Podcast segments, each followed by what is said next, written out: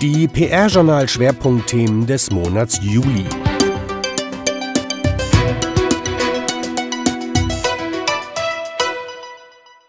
Dieser Sommer hat Deutschland im Griff. Doch trotz Hitzerekorden und Sonnenschein ohne Ende stießen auch im Monat Juli verschiedene Themen auf großes Interesse in der Leserschaft des PR-Journals.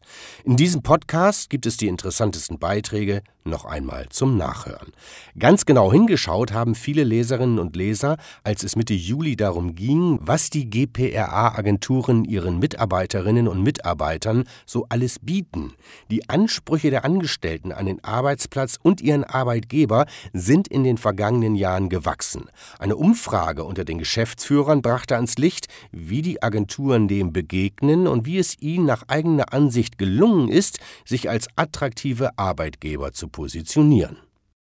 Der Abschied von Frank Staus von der Agentur Butter und die Schließung des Berliner Standortes sorgten im Juni für große Beachtung in der Kommunikationsbranche. Doch der versierte Kommunikationsstratege und Campaigner Staus kündigte bereits wenige Wochen später einen Neuanfang mit einer eigenen Agentur an.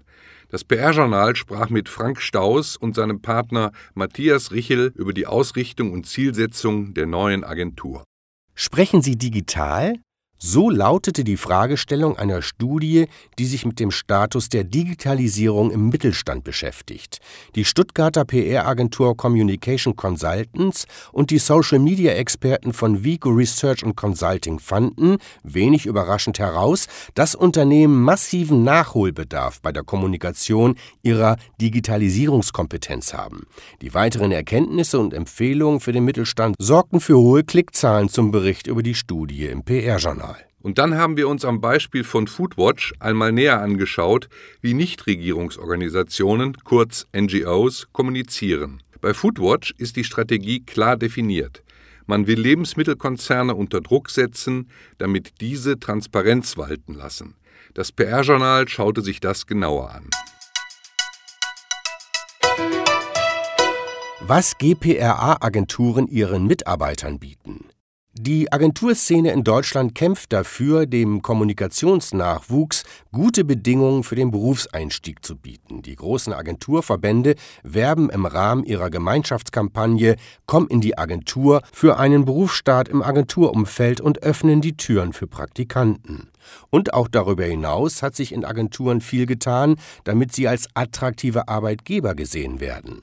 Die Gesellschaft PR-Agenturen GPRA wollte es genau wissen und hat ihre Mitglieder befragt, was die ihren Mitarbeiterinnen und Mitarbeitern so alles bieten. Die Befragung des Managements der Mitgliedsagenturen brachte zutage, dass sich in den Bereichen Ausbildung, Vergütung und Zusatzleistungen, Arbeitszeitregelungen und Flexibilisierung Agenturzugehörigkeit sowie einer lebensphasenorientierten Personalarbeit einiges bewegt hat. So liegt der monatliche Bruttoverdienst für Berufsanfänger im Mittel bei 1.863 Euro. Der Mindeststandard für GPRA-Agenturen wurde vor zwei Jahren auf 1.600 Euro festgelegt. Zudem, so sehen es die Befragten, punktet die Ausbildung in Agenturen mit einem vielseitigen Aufgabenportfolio, das den Einsteigern viel Selbstständigkeit und eigenverantwortliches Arbeiten abverlangt. Auch bei den Zusatzleistungen, Arbeitszeitregelungen und Flexibilisierungen hat sich einiges getan. Die Zusammensetzung der Pakete variiert. Am weitesten verbreitet sind freie Getränke 85 Prozent sowie als harte Faktoren Fahrtkostenzuschüsse 76 Prozent, Bahncars für Vielfahrer 67 Prozent und im Rahmen einer betrieblichen Altersvorsorge Direktlebensversicherung 61 Prozent. Hinzu kommen Zuschüsse zu Umzugskosten, dem Fitnessstudio oder Betreuungsdiensten. Zudem geben 96 Prozent der Agenturen ihren Mitarbeitern die Gelegenheit, von zu Hause aus zu arbeiten. Das schlägt sich nieder in stabilen Beschäftigungsverhältnissen. Die Dauer der Betriebszugehörigkeit liegt, Trainees ausgenommen, bei 4,6 Jahren. GPA-Präsidentin Christiane Schulz zeigte sich zufrieden mit den Ergebnissen der Befragung. Sie sagte, Zitat, Eigenverantwortung und Vertrauen stellen hohe Werte in den GPRA-Agenturen dar. Das beginnt bei Vertrauensarbeitszeit und reicht bis zur individuellen Ausgestaltung der Tätigkeiten und der schnellen Übernahme von Verantwortung im Joballtag. Damit, so Christiane Schulz weiter, sei es gelungen, sich als attraktiver Arbeitgeber zu positionieren. Lesen Sie den ausführlichen Bericht im PR-Journal.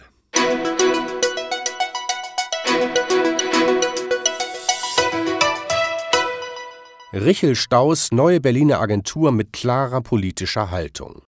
Frank Staus und Matthias Richel haben sich mit ihrer neuen Agentur viel vorgenommen. Unter dem Namen Richel Staus wollen die beiden Kommunikationsprofis in ihrer Boutique-Agentur Strategie, Konzeption und Campaigning für politische Akteure, Verbände und Unternehmen anbieten. Sie wollen nach eigener Aussage die besten und engagiertesten Strategen und Campaigner um sich scharen. Die Nähe von Staus und Richel zur SPD ist bekannt. Staus hat in den vergangenen zwei Jahrzehnten als Mitinhaber der Kommunikationsagentur Butter viele Wahlkämpfe für die SPD bestritten. Doch im Interview unterstreicht Staus, dass man die Agentur nicht für die SPD gegründet habe. Das sei beiden vom Thema her deutlich zu eng. Gleichwohl startet Richel Staus nicht bei Null. Noch mit seiner alten Agentur Butter macht Staus aktuell für die SPD den Wahlkampf in Hessen. Außerdem arbeite man für das Bundesarbeitsministerium und für einige Unternehmen. Man trete an, um Unternehmen, Verbände und weitere Akteure dahingehend zu beraten, dass sie sich in dem veränderten politischen Kommunikationsumfeld zurechtfänden. Dabei haben beide hohe Ansprüche an die eigene Arbeit. Matthias Richel sagte gegenüber dem PR-Journal, Unsere Agentur versucht, wenn wir mit Kunden sprechen und von denen verlangen, nicht stehen zu bleiben oder wenn wir mit denen arbeiten, daran Prozesse anzuschieben und zu optimieren und neu zu machen, dann verlangen wir das von uns selbst auch. Das heißt also, wenn wir sagen, wir sind ein Zukunftslab oder ein Think Tank, dann hat es ähm, auch viel mit dem zu tun, wie wir an Sachen herangehen, nämlich uns auch immer selbst zu challengen und zu gucken, sind wir noch auf dem richtigen Weg und sind die Kommunikationstools, die wir nutzen, ob nun in der internen, aber eben auch mit den als Werkzeuge, um Strategien zu entwickeln, sind die noch zeitgemäß, sondern wir denken das auch gern vor und wir holen uns die Leute rein, die das auch mit uns zusammen vordenken und weiterentwickeln.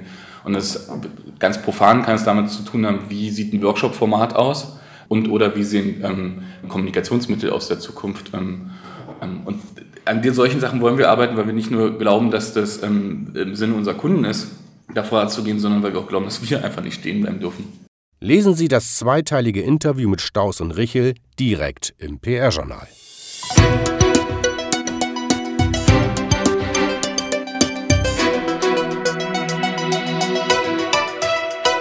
Studie zum Status der Digitalisierung im Mittelstand.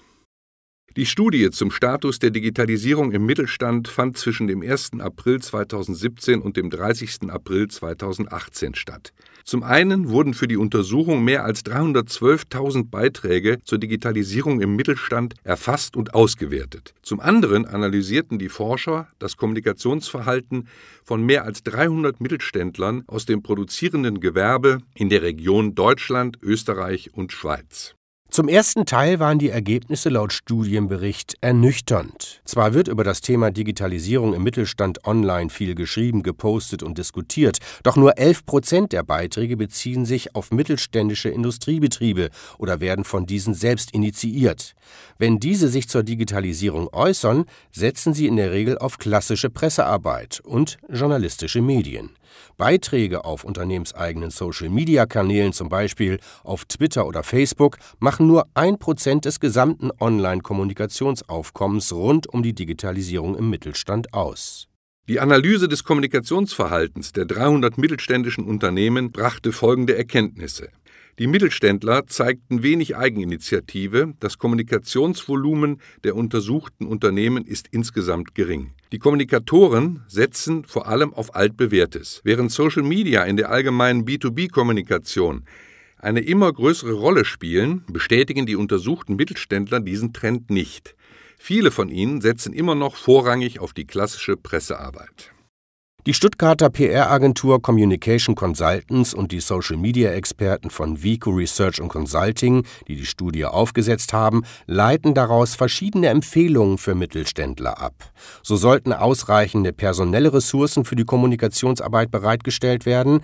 Was in der B2C-Kommunikation schon lange Standard ist, fehlt häufig in Industrie und Mittelstand. Klare Social-Media-Verantwortliche Oder ein eigenes Social-Media-Team. Insbesondere bei geringen Ressourcen sollten Unternehmen sich in der Kommunikation fokussieren, indem sie passende Themen herausarbeiten und besetzen. Zu wissen, wie die Menschen im Web ticken, ist für eine zeitgemäße Digitalkommunikation erfolgsversprechend. Im PR-Journal sind die Ergebnisse der Studie sowie die Empfehlungen ausführlich beschrieben. Außerdem können sich Interessenten dort ein White Paper zur Studie downloaden.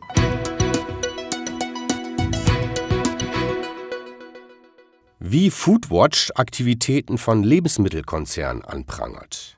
Wie kommuniziert die NGO Foodwatch? Das PR-Journal sprach dazu mit Andreas Winkler, der seit April 2017 die Presse- und Öffentlichkeitsarbeit von Foodwatch leitet.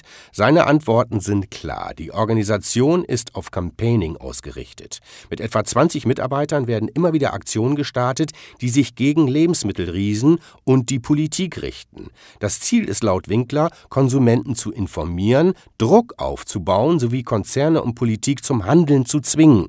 Winkler erklärt, man wolle den Menschen nicht vorschreiben, schreiben, was sie zu essen haben, jeder solle allerdings wissen, was er kaufe, trinke und esse.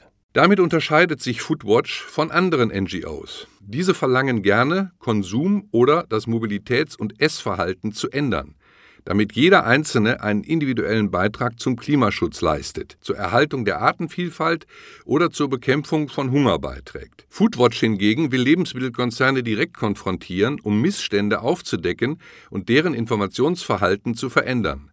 Winkler sagt gegenüber dem PR-Journal, Foodwatch sucht die direkte Konfrontation mit Lebensmittelkonzernen, weil sich nur so etwas ändert mit allgemein gehaltenen Appellen, mit einer ganz allgemein formulierten Kritik äh, erreicht man im Grunde keine Veränderung. Wir müssen die Missstände, die Probleme ganz konkret benennen, mit konkreten Unternehmen, mit konkreten Produkten. Dann entsteht eine Debatte. Wenn wir zum Beispiel sagen, wir brauchen gesunde Kinderlebensmittel, ja klar, da stimmt jeder zu, aber es passiert nichts. Aber wenn wir deutlich machen, Alete beispielsweise verkauft Kinderlebensmittel, die alles andere als geeignet sind für Kinder und Babys, dann kommt hier eine Debatte in Schwung, dann bewegen sich die Unternehmen und dann bewegt sich hoffentlich auch die Politik. In einem ausführlichen Beitrag im PR-Journal kommen darüber hinaus auch Agentur- und Industrievertreter zu Wort, die ihrerseits eine kritische Haltung gegenüber NGOs einnehmen und deren Maßnahmen kritisieren.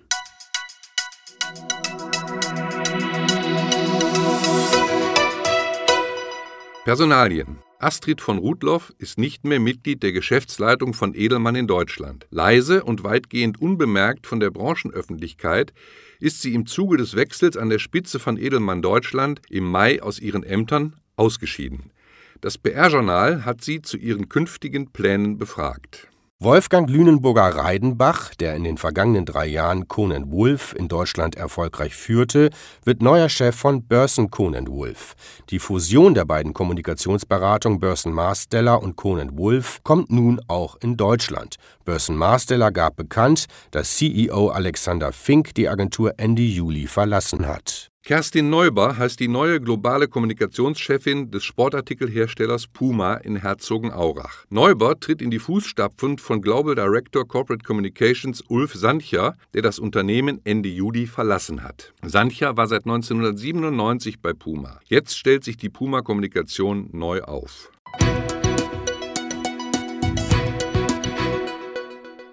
Und was war sonst noch berichtenswert? Einige Schlaglichter. Sebastian Kallis, Geschäftsführer von Kallis und Schewe Kommunikation in Mannheim, appelliert für eine gesunde Streitkultur. In seinem Kommentar Das fatale Schweigen der Eliten, warum wir dringend wieder streiten lernen müssen, verweist er darauf, dass sich Probleme nicht durch Schweigen lösen lassen. Als Beispiel führt er den DFB an.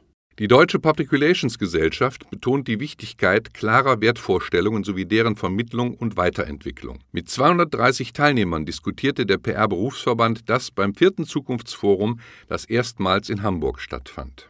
Außerdem hat der Deutsche Rat für Public Relations, kurz DRPR, seine Strukturen dem aktuellen Beschwerdeaufkommen angepasst. Er setzt künftig einen zweiten Beschwerdeausschuss Unternehmen und Markt ein. Vorsitzender dieses neuen Ausschusses wird Ratsmitglied Kurt Hesse. Den Vorsitz im Beschwerdeausschuss Politik übernimmt Thomas Zimmerling von Axel Wall-Rabenstein, der den Ausschuss über vier Jahre geführt hatte. Im Rahmen der Serie GPRA im Dialog wurde im Juli die Agentur Faktenkonto aus Hamburg vorgestellt. Im August folgt Compassion aus Düsseldorf. Und zum guten Schluss noch der Hinweis auf unsere PR-Journal Jobbörse. Auch während der Sommermonate finden sich dort zahlreiche neue Jobangebote.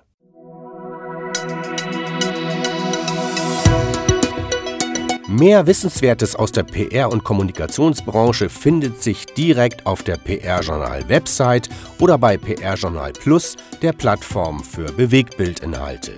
Produziert wurde dieser Podcast in Zusammenarbeit mit Radio Office, der Audioagentur aus St. Augustin.